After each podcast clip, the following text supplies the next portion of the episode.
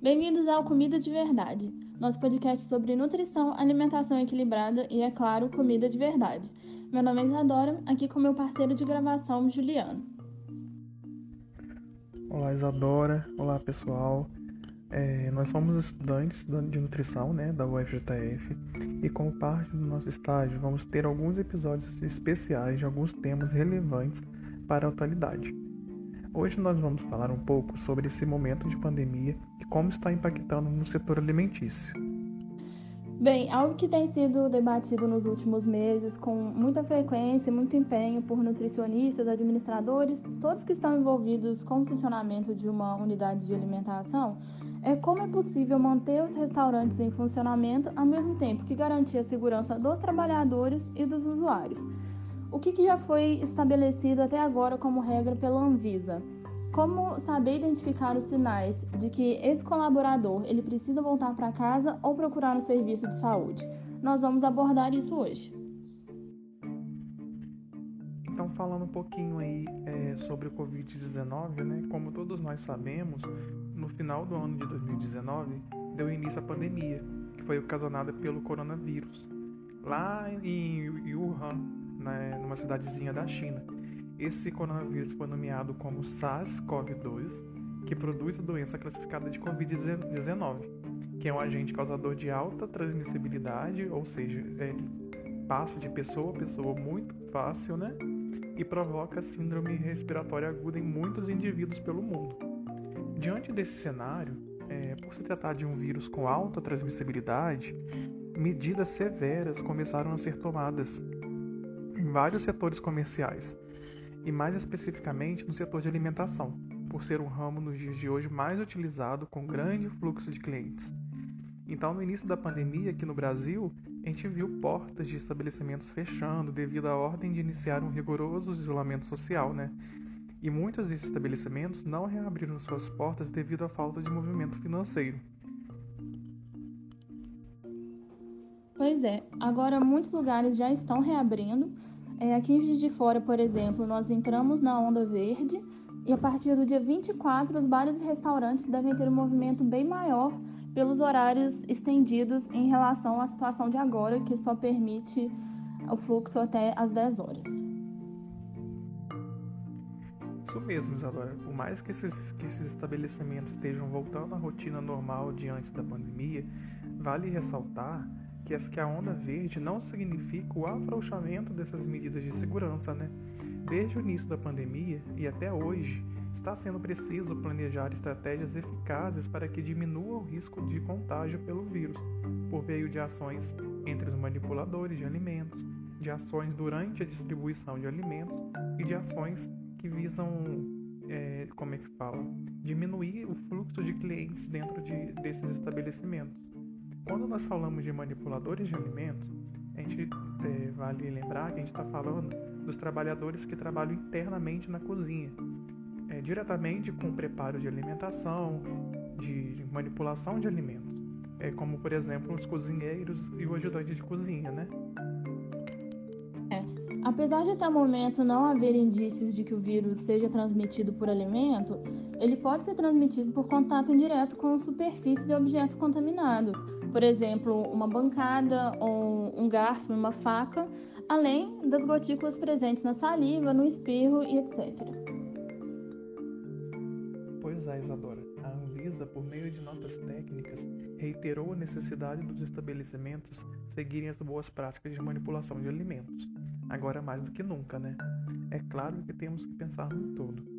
O manipulador, antes de chegar ao local de trabalho, muitas vezes utiliza transporte público coletivo, então, antes mesmo dele adentrar a cozinha do estabelecimento, se torna necessário ações que visem reduzir riscos deste trabalhador levar o vírus para o local de trabalho. Para reduzir este risco, é necessário que o estabelecimento disponha de equipamentos de proteção individuais, como máscara de nariz, touca de cabelo, e, se possível, o manipulador deve trocar a roupa que realizou o percurso até o local de trabalho. Também é fundamental que ele responda perguntas sobre sintomas que possa estar sentindo no momento. Sintomas esses que são específicos de Covid-19. Também é necessário aferir a temperatura do manipulador, precisando estar abaixo de 37,8 graus. E caso o manipulador apresente sintomas, então não será permitido que ele se adentre ao local de trabalho.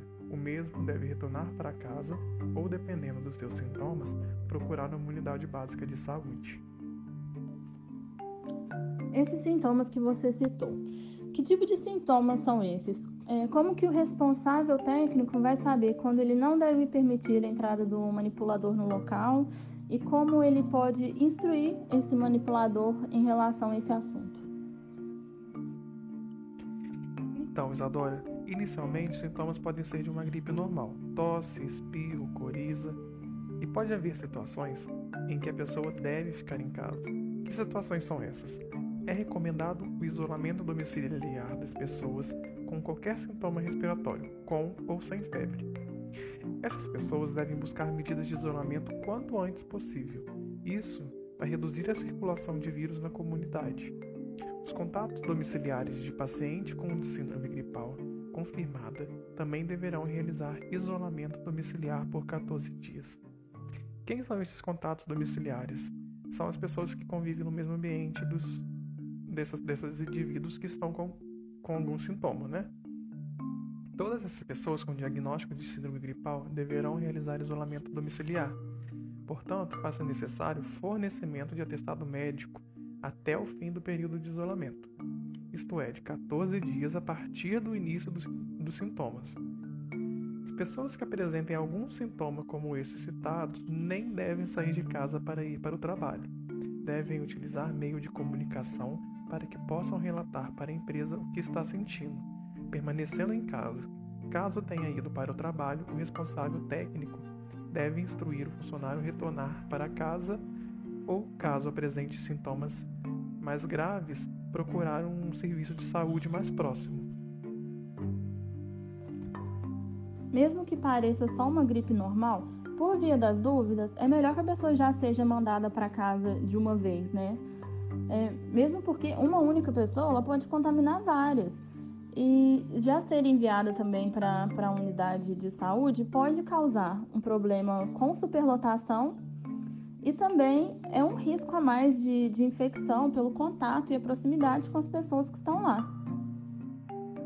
Pois é, mas há casos também em que as pessoas vão ter que procurar o serviço de saúde, né? É, por exemplo, numa síndrome gripal mais grave, né, que apresenta dispneia, desconforto respiratório ou pressão persistente no tórax ou coloração azulada dos lábios ou rosto, é necessário que essa pessoa procure o serviço de saúde de sua região. Então, vale a pena ressaltar né, que para não ocorrer essa superlotação dessas unidades de saúde, é, vale a pena destacar que é para o indivíduo somente procurar a unidade muito bem, né? Tem que ficar de olho nos sintomas da síndrome gripal para poder avaliar se é realmente só uma gripe ou uma doença mais séria que está se desenvolvendo ali. E quanto ao funcionamento dentro da, da unidade de alimentação, o que, que já foi estabelecido até agora? Quais que são as instruções em relação a isso? Então, quanto ao funcionamento da unidade de alimentação, né? O nutricionista, o administrador, o responsável técnico do local precisa ser proativo em relação a isso. Fornecer equipamento de proteção individual, capacitar seus funcionários, planejar o fluxo de colaboradores para evitar o máximo contágio. É seguir as boas práticas de, de manipulação de alimentos. Tem muitas dúvidas em relação ao uso de luvas, mas não é recomendado porque pode dar uma falsa sensação de segurança que vai acabar levando a um descuido. O mesmo com a máscara. A máscara deve ser trocada após 3 horas ou quando ficar úmida. Então ela tem um tempo de, de uso, né? Não é uma máscara o dia inteiro. Você usa uma máscara cada 3 horas, ainda mais ali onde você está num ambiente mais quente. Pode ser que nem dure 3 horas. Quando você perceber que ela já vai ficando úmida, é o importante é realizar a troca. Eu soube que até mesmo alguns lugares estão fornecendo ônibus e vans das empresas para levar os funcionários é, até o trabalho e depois levá-los de volta para casa, para poder tentar assim diminuir o risco de, de algum deles se infectar durante o caminho. E, além disso, é, tem que ter sempre o álcool 70% disponível e a água e o sabonete para higienização correta das mãos, né?